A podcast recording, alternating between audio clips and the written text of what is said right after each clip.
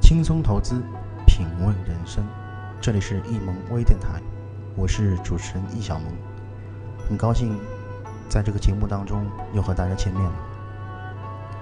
上一次的节目，我们为大家分享的是中国十大冤案的浮尸案。那么本次节目呢，我们接着为大家带来的是第二案的兔死狗烹案。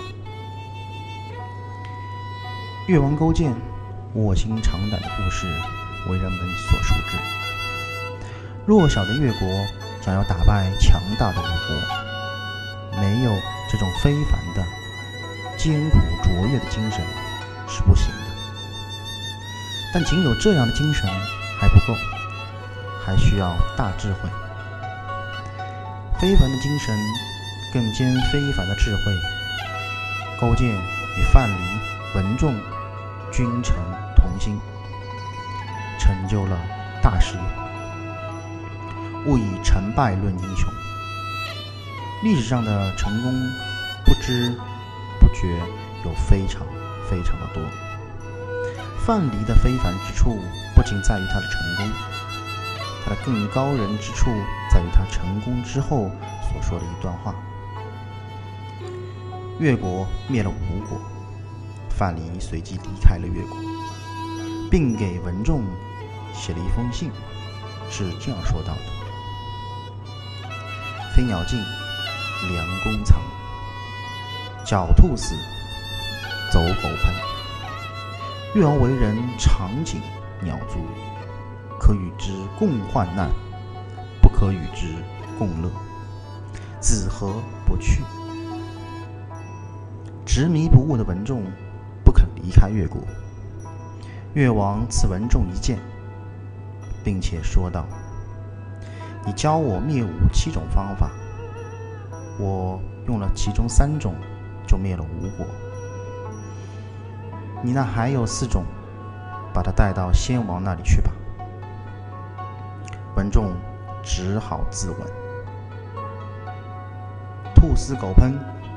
鸟尽弓藏，患难易共，富贵难同。我们将其称为范氏定律。这个定律历经千年而不衰。患难的时候，大家齐心合力，互相扶持。一旦有一点点的蝇头小利，立刻就会撕破脸皮。尤其是帝王，是最最自私、自私的，因为江山是夺来的，所以心心念念要保护着它，怕被别人抢了去。越是身边的功臣，越是危险，一律要赶尽杀绝。古今多少英雄儿女？来去匆匆，有谁能打破范氏定律？范氏定律的过人之处，在于他对人性的深刻理解。范蠡的智慧尚不止于此。离开越国之后，来到齐国，苦耕于海边，居然自产数十万，将这些财产。分与众乡邻，又到淘金地上，成为了巨富，天下称为陶朱公。旧时谈论致富生财，都推称陶朱公。善始而善终，天下有几个人比得了陶朱公呢？善始而恶终，可怜文仲。一到登上宝座，便大开杀戒。你看那个放牛出身的朱元璋，把身边的功臣杀了个精光。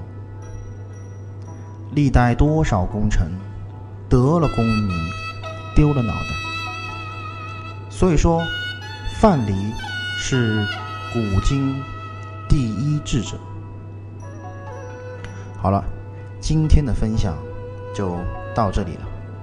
很高兴大家在这里与我们相聚。那么，更多的焦虑分享，我们留到下次节目当中再跟大家来聊。感谢大家的收听，我是主持人易小萌，再见。